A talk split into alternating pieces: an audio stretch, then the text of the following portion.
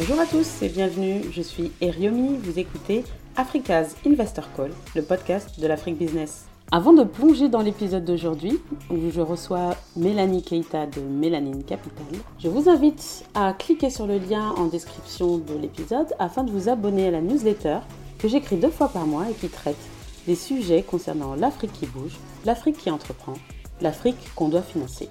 Si vous aimez le podcast, n'hésitez pas à laisser un commentaire bien sûr, et à le partager avec des gens qui seraient intéressés par le contenu. Aujourd'hui, je reçois Mélanie Keita. Mélanie, du haut de ses 29 ans, a monté Mélanie Capital avec son associé qui intervient pour faciliter l'accès au financement des PME kenyanes portées par des femmes et dont l'action est liée à des sujets environnementaux. Avec Mélanie, on échange sur son parcours, on échange aussi sur sa vision du marché et comment l'Afrique de demain peut se construire grâce au financement des PME. Alors installez-vous tranquillement et prenez part à la conversation que j'ai eue avec Mélanie. Pour la petite histoire, il faut savoir qu'on était installé dans un, espace de coworking à Paris, en plein milieu, un cortège de grévistes qui passe et qui bien sûr se fait entendre sur notre podcast. Très bon épisode à vous. Bonjour Mélanie.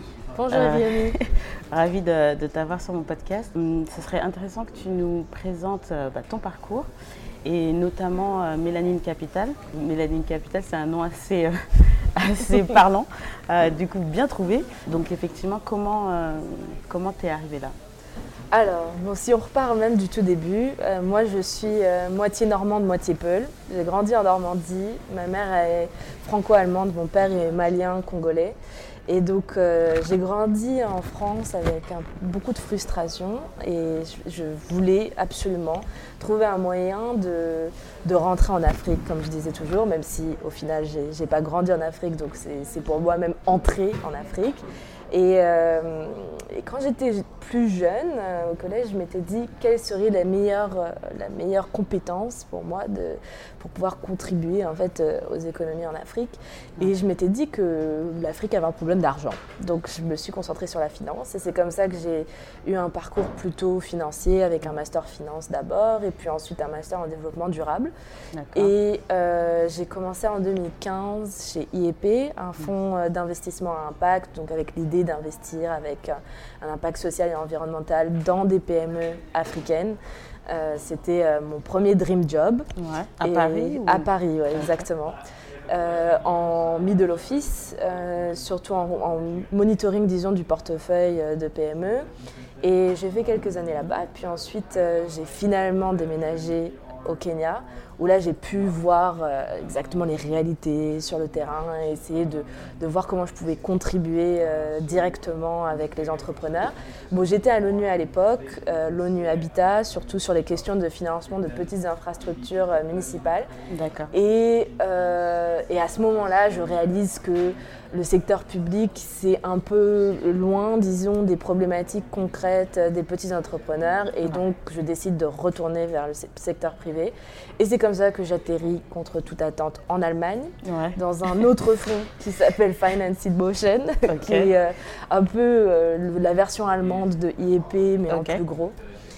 Et, euh, et donc, c'est à Finance in Motion que je je commence à réfléchir à mon idée sur Mélanine Capital. Je, voyage au Moyen-Orient, en Afrique du Nord. Euh, je regarde surtout des, dossiers de fintech, de banques, d'institutions de, microfinance. Et donc, euh, l'idée de Mélanine Capital comme une espèce de, de, one-stop shop pour l'investissement, la finance commence à se dessiner.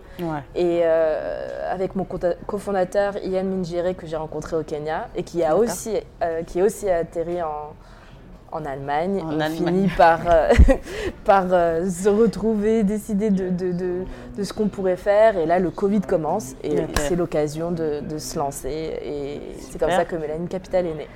Super, donc tu nous as raconté euh, quand même pas mal d'expériences. Tout ça en combien de temps? Parce qu'au final, tu, tu m'as l'air assez jeune, alors je sais que on vieillit bien. Mais du coup, en, en, combien de temps tu as fait tout ça de ton master jusqu'à aujourd'hui? Donc moi j'ai 29 ans. J'ai commencé ma carrière en 2016 même pour être plus précise. Ok. Janvier 2016. Avant bon c'était plus des stages et tout ça. Donc j'ai fini mon premier master en, deux- ouais, en fin 2015. Ouais. Et ensuite euh, j'ai commencé à travailler chez IEP. Et quand je travaillais chez IEP j'ai commencé un deuxième master aussi. En tant que spécialiste euh, de la finance, qu'est-ce que, qu'est-ce que tu peux nous dire en termes de, de différence? Parce qu'on peut se dire, pour quelqu'un qui est habitué à- aux finances euh, à l'européenne ou à l'occidentale, que euh, sur le continent africain, c'est un peu différent. Euh, Ouais, je vois ce que tu veux dire. ouais. Bah, disons que moi, même quand je travaillais euh, en finance en Europe, j'ai toujours travaillé sur les sujets africains ou en tout cas du Moyen-Orient. Et donc, j'ai vraiment vu aucune différence. Euh, surtout que je pense que si on travaille dans un fonds euh, au Kenya ou si on travaille dans un fonds euh, à Londres ou, à Francfort, au final, à part le- l'environnement quand on sort du bureau, euh, la façon de travailler, c'est la même chose. À partir du moment où on se focalise sur l'Afrique. Ce que je trouve, c'est juste que c'est tellement plus pertinent de pouvoir être sur le continent quand on investit sur le continent parce qu'on entend beaucoup plus ce qui se passe directement, on peut être plus à l'écoute des entrepreneurs, plus à l'écoute du marché. Donc moi, j'ai préféré être, euh, être basé en Afrique que d'être euh, dans une espèce de tour d'ivoire en Europe. Euh, mais sur la façon de travailler, j'ai pas vu la différence. Je pense que si j'avais fait des expériences plus sur, par exemple, l'investissement dans l'immobilier en France ou Ouais. des choses comme ça, j'aurais vu des différences euh, no- Sur le produit sur le produit exactement, sur les rentabilités peut-être, euh, sur la façon de structurer les dossiers, parce que sur, sur tous les dossiers PME en Afrique, on a quand même un, un sujet sur euh, la documentation, la structuration des entreprises qui est quand même très fort comparé à ce qu'on pourrait voir sur des dossiers européens. Euh, mais à part ça, je dirais que, enfin en tout cas moi, j'ai pas trouvé de différence. Super. Merci. Alors, si on doit se mettre dans la peau d'un- potentiel investisseur qui ne connaît pas forcément euh, le risque africain, est-ce que tu peux nous en dire plus sur comment en fait tu, appréhendes ou comment tu gères le risque? Comment ça a été géré dans tes expériences euh, euh, antérieures? Ou comment chez Mélanie Capital tu prends euh, cet aspect-là en compte? Alors, je trouve que la notion de risque en Afrique, elle est très intéressante parce que les perceptions sont vraiment très différentes selon les pays et selon les cultures. Donc, je trouve qu'en France, quand je travaillais plutôt dans, dans les milieux d'investissement français, on a beaucoup plus l'habitude de prendre des risques euh, et, et d'accepter que euh, les pertes sont possibles. Et donc, euh, les, les- les retours sur investissement en Afrique sont nettement supérieurs dans tous les cas sur ce qu'on pourrait voir. On est sur tous les fonds de, de private equity promettent, pro- promettent au moins 15% de retour sur investissement. Ouais. On est quand même loin des retours qu'on peut voir sur nos PEL euh, ou sur euh, nos livrets en France, même fait. sur des fonds euh, classiques français. Ouais. Donc, à un moment donné, un retour pareil, ça ne vient pas sans risque. Bien Donc, il s'agirait de, de- de commencer à accepter cette réalité. Ouais. En Allemagne, c'est un pays qui est principalement ce qu'on dirait euh, risk averse. Désolée pour l'anglais, mais j'ai Ouais, pas, mais le- tout le monde comprend. j'ai pas vraiment euh, le- la, Allergique au risque un petit peu. Exactement. Ouais. Et donc, euh, ça se traduit par quoi? Euh, Moi, j'ai trouvé ça très intéressant parce que quand je suis arrivée chez Finance in Motion, ils voulaient se développer en Afrique subsaharienne avec les mêmes politiques de risque que sur leurs autres fonds émergents en Europe de l'Est, en Amérique latine, qui sont pourtant des marchés qui n'ont rien à voir avec euh, l'Afrique subsaharienne. Et dans, euh, en Allemagne, l'appréhension du risque, on avait, on avait vraiment un système très développé. On avait même une équipe dédiée au risque euh, qui, tous les mois, regardait le portefeuille et nous donnait euh, une, euh, une évaluation du risque au niveau du pays. Donc euh, le risque pays, c'est tout ce qui concerne la politique, tout ce qui concerne... donc on regarde des élections qui peuvent arriver, on regarde la gouvernance, etc. Ce qui est assez, je te coupe deux secondes, mais ce qui est un peu euh, ce à quoi dans les médias on est, euh, on est facilement exposé et du coup beaucoup d'investisseurs non avertis ou qui ne connaissent pas peuvent s'arrêter à ça, à, à ce risque pays. Et, euh, et donc c'est intéressant de savoir que effectivement un fonds il considère ça, mais il ne considère pas que ça. Ils ne considèrent pas que ça et effectivement, on considère aussi différentes sources. Par exemple, on utilisait beaucoup S&P Global qui, qui permet de donner beaucoup de- de- de- d'informations sur le risque pays, que ce soit avec leurs analyses ou que ce soit avec leurs statistiques. Euh, mais moi, je trouve que c'est très intéressant de regarder plutôt des agences de notation aussi locales, comme celle de Bloomfield Investment qui est gérée par Stan Zeze, qui eux ont des approches par rapport à la notation de risque différentes qui sont beaucoup plus euh, basées sur le contexte local et qui comparent ce qui est comparable en, dans le continent et pas avec euh, les autres régions. Donc moi je trouve ça, euh, nous, nous, on le faisait en tout cas, on essayait de, regarder différentes sources pour le risque pays, le risque de la monnaie bien sûr. Donc ça c'est un risque qui est très connu et effectivement le risque monétaire existe, que ce soit au Kenya, que ce soit au Nigeria, au Ghana. Mm le risque en, zone francophone euh, sur ce, sur ce côté-là est beaucoup plus atténué puisqu'il y a la, zone CFA euh, et la parité avec l'euro effectivement, mais euh, c'est quand même c'était un risque qu'on contrôlait périodiquement. Mm. Parce que, enfin, je te coupe encore une fois, en 94, je crois qu'il y a eu cette dévaluation du franc CFA. Et moi, à l'époque, bon, je suis plus vieille que toi, mais j'étais très jeune. Euh, du coup, euh, j'ai pas, euh, j'ai pas ce traumatisme que beaucoup semblent avoir par rapport au risque africain. En fait, aujourd'hui, il y a des façons de le gérer. Bon, premièrement, il y a, la il y a le, le, hedge avec TCX, qui est une institution qui justement euh, font en sorte de garantir le risque de change.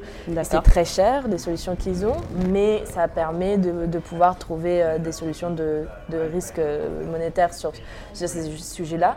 Nous, chez Financial Motion, on avait à l'époque euh, le soutien du gouvernement allemand avec une poche spécifiquement je dirais, de semi-subvention, disons, où euh, qui était utilisé que pour le Gérer risque. la couverture. Voilà, que la couverture du risque monétaire. Ce qui fait que euh, sur cette tranche d'investissement dans le fonds, euh, quand on investissait dans une zone à risque d'un point de vue monétaire, on savait que s'il y avait une dévaluation de la monnaie, c'est cette tranche de financement qui allait payer. Donc ce n'est pas les investisseurs privés ou les autres investisseurs du fonds qui allaient payer pour, ce, pour, cette perte. Donc euh, quand on a des fonds qui sont, euh, et c'est quand même la plupart des fonds en Afrique qui ont des poches d'investissement purement commerciales et des poches d'investissement de subvention, il y a une possibilité de jouer un peu avec ces différents... Euh, type de financement pour pouvoir euh, réglementer le risque. Nous, avec Mélanine Capital, on est allé un peu plus loin. On a travaillé aussi avec un, fonds de garantie, euh, le fonds de garantie africain, qui permet en fait de garantir le risque de, le, risque de remboursement. Donc ça c'est très important pour nous parce que Mélanine Capital c'est une banque euh, spécialement dédiée aux entrepreneurs PME de l'Afrique pour avoir accès à des services bancaires, des services de financement et des services d'investissement. Et euh, quand on finance une PME qui a moins de 5 employés, qui fait 20 euh, 000 euros de chiffre d'affaires et qui, euh, qui a des besoins, par exemple, sur juste un investissement sur une machine, etc., comme on ne veut pas prendre de collatéral pour leur, leur favoriser l'accès au financement, il nous faut une garantie pour euh, le risque de, non-paiement. Et donc, c'est là que le fonds de garantie euh, rentre, euh, intervient. exactement. Et donc, ça, c'est là, je, t'ai un peu donné toute la panel d'instruments qu'on peut utiliser. En tout, en tout, cas, moi, je connais pour utiliser pour, pour garantir le risque. D'accord. Ok, bah, c'était très intéressant. du coup, pour les entrepreneurs africains, euh, pour se rappeler le contexte, on, fait face quand même à, un énorme gap de financement. Du coup, est-ce que tu aurais des conseils euh, pour ces entrepreneurs-là euh, pour maximiser leurs chances et leurs opportunités pour accéder au financement? Oui, en effet, cette problématique, c'est central pour nous chez Mélanie Capital. C'est littéralement la proposition de valeur qu'on essaie d'apporter, c'est de pouvoir faciliter l'accès au capital pour les petits entrepreneurs. Et le, gap est, massif. Hein. Il me semble qu'on parlait de quelque chose autour de 300 milliards. C'est quand, même, euh, quand même énorme. Et ça veut dire que 90% euh, du secteur privé africain est enclin à avoir des problèmes d'accès au financement. Donc euh, c'est quand même un, gros souci. Nous, on rencontre beaucoup d'entrepreneurs qui viennent chez Millennium Capital parce qu'ils n'ont jamais eu accès au crédit. C'est 70% de notre clientèle. Et ce, dont on se rend compte, c'est quand même que ces entrepreneurs-là manquent d'accès d'abord de l'information et de la connaissance sur quels sont les prérequis pour avoir accès à du financement. Moi, le premier, notre première intervention, en fait, c'est de structurer leur dossier de crédit et donc de pouvoir faire en sorte qu'ils aient une entreprise enregistrée, parce que ça, c'est pas toujours le cas. En fait, 40% de nos entrepreneurs ne sont pas enregistrés. Mhm. ensuite, qu'ils aient un, business plan, un business model cohérent, parce qu'il y a certains, certaines PME, en fait, elles commencent avec une idée, par exemple, j'ai un terrain, je vais faire, je vais faire de l'agriculture, mais en même temps, j'ai une machine, donc je vais faire autre chose. Et donc, il faut pouvoir mettre, mettre dans un, dans un dossier un peu de, cohérence sur, sur, tout ce business model pour que les banques puissent comprendre. Euh, parce que la plupart de, à chaque fois quand on discute avec notre partenaire euh, APSA Kenya, on se rend compte que sur la moitié des dossiers, en fait, ils n'ont juste pas compris quel était euh, le, le, business de l'entrepreneur. Et donc, ils se disent, bah non, je ne comprends pas, je ne connais pas cet animal, c'est pas quelque chose que je finance. Donc, je laisse tomber. Donc nous, notre rôle, c'est déjà de commencer à structurer le dossier, faire en sorte que toute la documentation soit là, euh, que euh, on puisse euh, avoir un moyen aussi de pouvoir prouver les revenus, prouver qu'il y a bien une, trajectoire de croissance. Donc on donne accès à des, outils de, comptabilité, etc. Et ça, c'est notre, premier, notre première action. Euh, la deuxième action euh, et le deuxième conseil que je donne aux entrepreneurs, c'est sur la levée de fonds déjà de ne pas s'éparpiller parce qu'il y a beaucoup d'entrepreneurs qui vont directement à la Banque mondiale, l'ONU, etc. Mais mhm. il faut comprendre dans quel segment on se situe en tant qu'entrepreneur et quelles sont nos opportunités de financement. Si je vends, euh, par exemple, je vends des pizzas dans le centre de Nairobi, je, c'est peut-être pas vraiment le moment pour moi de regarder sur de l'equity ou du VC. Oui, Et on a, on a ce genre de clients dans notre, dans notre plateforme et eux, ce qu'ils demandaient au départ, c'était de l'equity. D'accord. Mais pour avoir accès à de l'equity, il faut aussi pouvoir justifier d'une trajectoire exponentielle de croissance. Mais c'est intéressant. C'est intéressant, tu sais pourquoi? Parce que hier, euh, j'ai eu un call avec euh, une, euh, une entrepreneuse sénégalaise et elle, elle me disait, moi, je veux pas de fonds en equity du tout parce que euh, elle faisait, je crois qu'elle était dans, les, euh, dans la noix de cajou. Et elle disait moi j'ai quelque part une certaine angoisse par rapport à l'equity, je préfère un prêt que je sais que je vais rembourser, euh, un fonds à mon capital, je ne sais pas ce que ça veut dire pour mes enfants derrière. Bah donc donc c'est intéressant de savoir que effectivement, euh, il faut savoir ce que tu, ce quel instrument est bon pour ton business euh, en amont et c'est pas toujours clair pour. Euh, Déjà sur il y a bon, il y a première chose, c'est l'accès à l'equity, c'est-à-dire est-ce qu'on qualifie pour un, investissement en equity? Est-ce qu'on peut prouver à un investisseur que s'il rentre aujourd'hui, dans 5 ans, il va pouvoir le vendre deux fois plus, trois fois plus, dix fois plus. Ça, c'est la première chose que nos nombreux euh, entrepreneurs euh, échouent à, démontrer. La deuxième chose, c'est que quand on a un investisseur qui est d'accord pour investir en equity, quel est le pourcentage qu'on en donne? Donc ensuite, il faut avoir quand même quelques bases en valorisation des entreprises. Et nous, on a rencontré beaucoup de business angels au, Kenya notamment, qui nous disaient très tranquillement que eux, quand ils investissent en equity, ils prennent 60%. Donc, du business. Du business. 60% du business, c'est énorme. Donc pour une, surtout pour un premier round. Donc il y a beaucoup d'entrepreneurs, je pense, qui aussi se font avoir parce qu'ils se disent equity, c'est super, j'ai pas à rembourser, mais après ils perdent le contrôle de la boîte. De la boîte. Alors bien sûr, c'est pas, pas, il y a énormément de il y, a, une croissance euh, de l'investissement en equity, en Afrique et il y a beaucoup de, très belles success stories. Je pense simplement que pour de nombreuses euh, boîtes traditionnelles, le crédit reste une bonne opportunité. Simplement, aujourd'hui, le crédit est difficile d'accès. C'est-à-dire qu'on demande toujours un collatéral, on demande toujours une hypothèque. Euh, ensuite, il est cher. Il est anormalement cher parce que soi-disant le risque est élevé, mais on a quand même des banques qui sont financées non seulement par des institutions du développement qui du coup donnent des lignes de crédit un peu moins chères, qui donnent de l'assistance technique pour les aider, et on a des banques qui sont surliquides et qui, au lieu d'investir dans l'économie traditionnelle, décident d'investir dans des produits un peu plus safe comme les obligations d'État, etc. Mhm. Mais je pense sincèrement que si on arrive à retravailler et à travailler peut-être en collaboration avec des partenariats publics-privés, de blended finance, etc., on peut réussir à réorienter un, volume de crédit plus important vers l'économie réelle. Et alors, tu parlais de blended finance, est-ce que tu peux nous en dire un mot sur ça? Le blended finance, c'est euh, un instrument que j'ai pas mal euh, expérimenté à travers euh, IEP et à travers Finance in Motion et maintenant avec Mélanie Capital. Donc le blended finance, l'idée de base, c'est de pouvoir mélanger du capital privé avec du capital public ou de la subvention, disons. Enfin, si on dit de façon très grotesque. Mais euh, ça permet finalement de pouvoir avoir des, attentes de retour sur investissement différentes. C'est-à-dire que avec mon capital commercial privé, je vais euh, faire du, commercial, je vais, promettre un retour sur investissement. Mais avec euh, la subvention, je vais pouvoir soit faire des instruments un peu plus flexibles, comme des avances remboursables, ou comme donner de l'assistance technique, donc financer un renforcement de capacité dans les entreprises dans lesquelles j'ai investi, que ce soit à travers du crédit ou à travers de l'equity, et, euh, ou alors de la garantie. Bon, même si euh, il y a très peu de fonds que je connais euh, qui sont privés qui font de la garantie, mais mm. Dans l'idée, c'est, ce serait possible.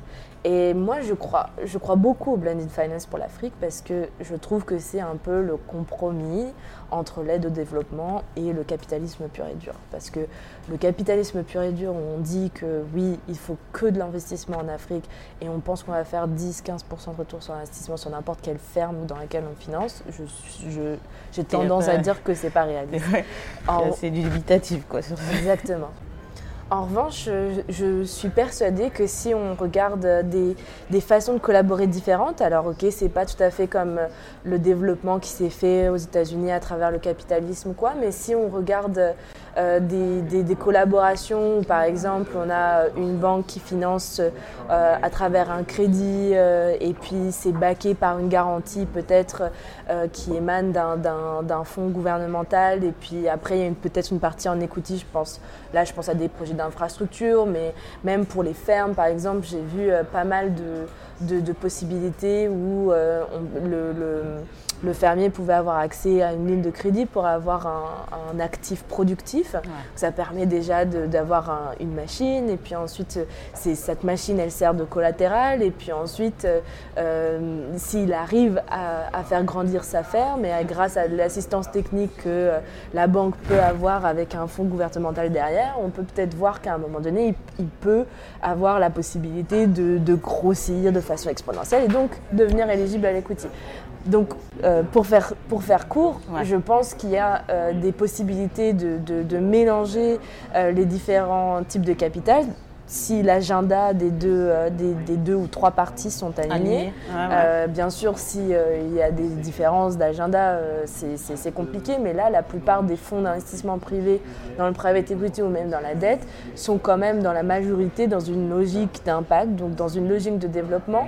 Et il s'agirait de s'aligner avec les autres acteurs qui ont des agendas d'aide au développement pour pouvoir fusionner les deux et faire quelque chose qui soit à la fois euh, qui ait beaucoup d'impact, mais aussi qui permettent euh, de responsabiliser euh, les, bénéficiaires des financements et de faire grossir des entreprises de la PME à la multinationale. Mmh. je vois qu'on est aligné parce que moi, j'ai la profonde conviction que comme tu disais tout à l'heure, c'est les acteurs privés, donc les entrepreneurs, les chefs d'entreprise, qui vont permettre de, qui, en grandissant, vont employer, vont aussi euh, développer une certaine connaissance de leur marché local, etc. Et c'est sur eux qu'il faut parier. Donc euh, je suis contente d'entendre ça de, de, la part d'une professionnelle euh, de l'investissement. du coup, donc, tu as travaillé chez IEP, qui est plutôt, on va dire, Afrique francophone. mais tu as aussi travaillé dans d'autres géographies. Est-ce qu'il y a une différence entre enfin voilà, entre l'Afrique de l'Est, on va dire en gros, et l'Afrique de l'Ouest Ou euh, euh, qu'est-ce que tu penses du marché euh, géographique africain? Alors effectivement, moi je trouve que l'Afrique anglophone, surtout l'Afrique de l'Est, puisque j'ai été particulièrement implantée là-bas, et Mélanie Capital a, son, ses, quartiers généraux au Kenya, est un peu plus dynamique. Disons, il y, a, plus de capital qui circule, euh, euh, il y a davantage d'esprit euh, start-up, tech, entrepreneuriat. Moi, je pense aussi qu'il y a un, vivier de talent dans, ces pays-là en termes de technologie qui, est vraiment important, avec de nombreuses universités qui se sont développées, qui sont focalisées sur les talents tech, sur les talents de coding, etc. Mais cependant, euh, surtout en tant qu'héritière de l'Afrique de l'Ouest, disons, en tant qu'africaine de la diaspora d'Afrique de l'Ouest, et je, je, je, tente à. Enfin, j'ai une grande volonté de pouvoir euh, aussi travailler sur ces pays-là, sur cette région-là. Je pense qu'il y a un potentiel énorme. Euh, simplement, je pense qu'il est encore sous-exploité parce qu'on est. Euh, on a beaucoup d'acteurs euh, américains, anglophones, mhm. euh, germanophones qui, en fait, juste par des questions de langue, vont d'abord s'implanter au Kenya, en Afrique du Sud. Donc, du coup, forcément, ça réduit le champ des possibles en termes de, volume de, capital. Ensuite, euh, il y a un risque pays euh, sur euh, nos, pays d'Afrique de l'Ouest, je pense notamment au Mali, à Guinée, au Niger, etc., qui est encore mal appréhendé certainement par les investisseurs, bon, qui est aussi, en vue des événements récents, qui rend les choses un peu plus compliquées pour, pour les investisseurs privés de s'y rendre. Euh, mais euh, il y a un tissu euh, financier qui, qui, est quand même développé, un tissu bancaire qui est, qui est, implanté depuis très longtemps, qui fonctionne très bien et qui a résisté. je me souviens quand on avait regardé des, des, investissements dans les banques maliennes, qui avaient quand même résisté à de nombreux chocs du pays. Donc euh, il y a des différences, c'est clair. Euh, après, euh, je pense que avec le temps, si on veut être optimiste, il y a aussi de nombreuses opportunités qui peuvent émerger de ces régions-là. Tout à fait. Et alors, c'est intéressant parce que tu parlais un petit peu de, de tout ce qui était autour de la tech.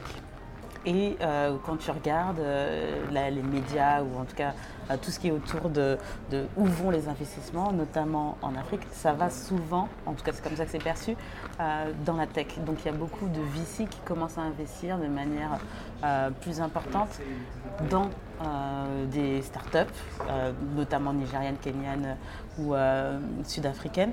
On sait aussi qu'il bah, y en a certaines sénégalaises qui commencent aussi à, à avoir un petit peu plus d'intérêt de la part des investisseurs occidentaux. Quel est ton avis sur ça et euh, comment penses-tu que, euh, que ça va se développer dans les prochaines années? Oui, effectivement, euh, je pense que ces 5-10 dernières années, on a entendu que ça, la tech en Afrique, le nouvel Eldorado, etc. Et moi, je trouve que ça a contribué à vraiment euh, donner un narratif très positif sur le continent. Et là-dessus, je trouve que ça a été euh, euh, bah, fantastique parce que avant ça, on était surtout sur l'Afrique, terrain complètement condamné, avec la pauvreté, les guerres, l'aide humanitaire, etc. C'était une catastrophe. Mais là, avec la tech, on s'est dit, mon Dieu, on arrive à leapfrog, exactement. On va sauter des étapes de, de, développement incroyables. on devient euh, bancarisé sans avoir de compte bancaire, le téléphone mobile permet de tout faire, etc. Et honnêtement, moi j'aime beaucoup cette narrative parce que déjà, ça nous enlève de, ce poids euh, très désagréable, négatif, euh, qui a été véhiculé à l'époque par les médias. Et maintenant, on, est plus sur, sur on va gentiment vers de l'afro-optimisme. Après, quand il s'agit des, de, de, la tech, je pense aussi que s'il y a de nombreux investisseurs qui s'engagent sur, euh, sur ce segment-là, c'est parce que les retours sur investissement sont aussi très alléchants. Euh, les, les, plus grosses euh, licornes sur l'Afrique sont des, sont des sont des entreprises tech, hein, si on pense à Flutterwave euh, au Nigeria, Faori en Égypte, euh, euh, si on pense à, Jumia, non? Même Jumia, bon, c'est Jumia, c'est encore même de, l'e-commerce et c'est un peu un sujet touchy, mais toujours c'est des entreprises tech, disons. donc je pense qu'il y a de nombreux investisseurs qui veulent leur part du gâteau et qui se lancent là-dessus. Moi, le seul bémol que j'apporterai mhm. sur, sur, ce sujet-là, c'est que euh, surtout ayant expérimenté en tant qu'entrepreneur tech euh, directement sur le terrain en Afrique, la tech a ses limites. dans le sens où euh, on a quand même besoin de certains prérequis Ouais. quand on travaille dans la tech. Le Ça premier étant Internet. Voilà. Et quand on est dans des pays où tu as des coupures d'Internet, tu as des coupures d'électricité euh, un peu en permanence, Ouais. euh, ça, ça rend le développement de la tech un peu euh, compliqué. Donc Ouais. moi je trouve qu'il y a quand même un gros travail et il y a besoin davantage d'investissement aussi sur les infrastructures et sur, euh, euh, sur les fondations qui permettraient d'avoir davantage d'entreprises tech. Ouais. Euh, pareil, je parlais des talents. Euh, je pense que dans la plupart des, licornes qu'on voit aujourd'hui, c'est quand même Nigeria, Kenya, Afrique du Sud, euh, Égypte, mais c'est là aussi où les talents technologiques sont très développés. Moi, je trouve qu'on manque, par exemple, dans certaines régions d'Afrique de l'Ouest ou d'a- d'Afrique francophone, d'universités qui se spécialisent sur euh, les formations d'ingénieurs, les formations de coding, les formations euh, euh, Technique en fait. techniques, Ouais. exactement. Et donc, si on veut voir davantage de- d'entreprises technologiques, si on veut voir davantage d'investisseurs qui peuvent avoir un pipeline de qualité sur, ce- sur ces sujets-là, il faut davantage de- de- d'investissement dans ces infrastructures et d'investissement dans ces talents. Mais je pense que c'est très prometteur. Et voilà, c'était tout pour l'épisode d'aujourd'hui de Africa's Investor Call. J'espère que vous avez apprécié les échanges que j'ai eus avec mon invité. Si c'est le cas, n'hésitez pas à laisser un commentaire sur votre plateforme d'écoute de podcast préférée et n'hésitez pas non plus à partager autour de vous avec des gens qui seraient intéressés d'en savoir plus sur l'investissement vers l'Afrique. N'hésitez pas non plus à vous rendre sur mon site internet demlen.com, d e m l e e n.com afin de recevoir la newsletter que j'écris deux fois par mois qui traite des sujets d'investissement vers l'Afrique et bien davantage. À très bientôt pour un prochain épisode de Africa's Investor Call.